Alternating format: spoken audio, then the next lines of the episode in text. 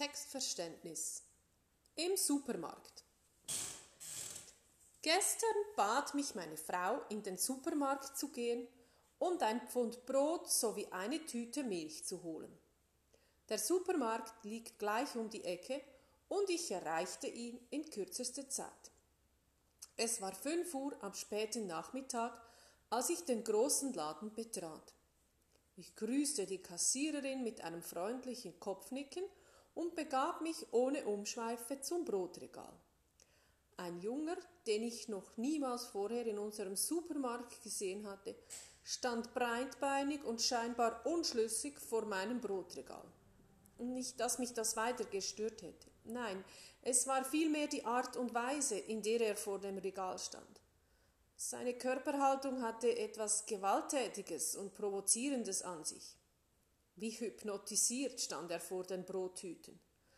Ab und zu streckte er seine rechte Hand aus, holte ein Brot aus dem Regal, nur um es gleich wieder zurückzulegen. Da ich von Natur aus ein geduldiger Mensch war, wartete ich höflich zehn Sekunden.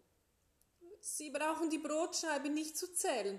Es genügt, wenn Sie das Gewicht, das auf der Tüte aufgedruckt ist, prüfen. Das saß. Er zuckte wie unter einem Peitschenhieb zusammen.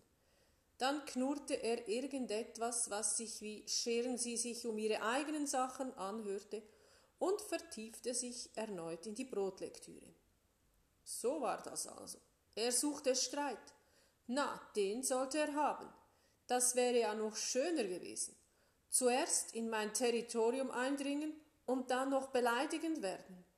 So etwas konnte und durfte ich in meinem Supermarkt nicht dulden. Endlich hatte er gefunden, was er suchte. Er nahm die letzten 30 Tüten Brot sowie alle 100 Brötchen und verfrachtete sie in seinen Einkaufswagen. Ungläubig starrte ich auf das jetzt leere Regalfach. Er hatte mir nicht einmal einen Brotkrümel übrig gelassen. Ich versuchte ruhig zu bleiben, aber ohne Erfolg. Panik erfasste mich. Was, wenn er den gleichen hinterhältigen Trick mit der Milch versuchte?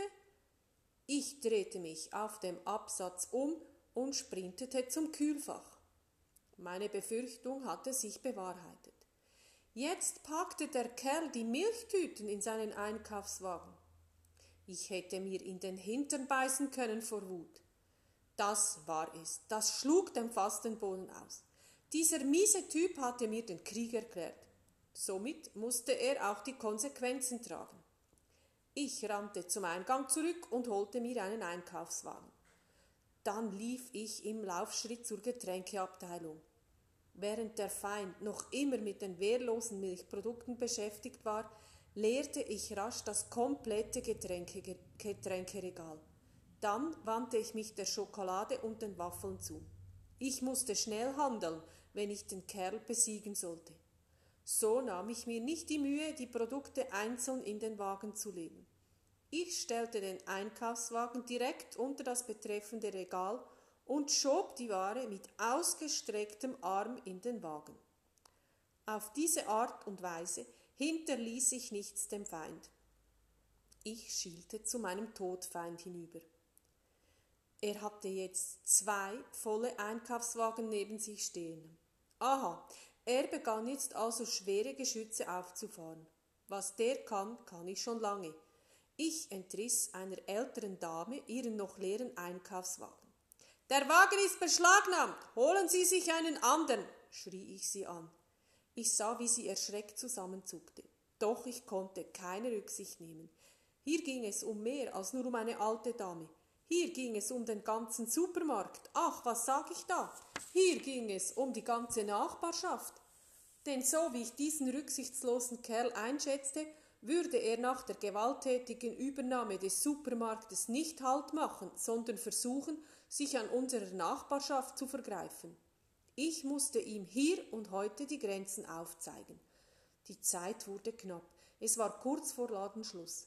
Im Eiltempo und ohne anzuhalten beförderte ich hunderte von Dosen, Päckchen, Rollen, Tüten, Würstchen und was mir sonst noch alles in die Hände kam, in den beschlagnahmten Einkaufswagen.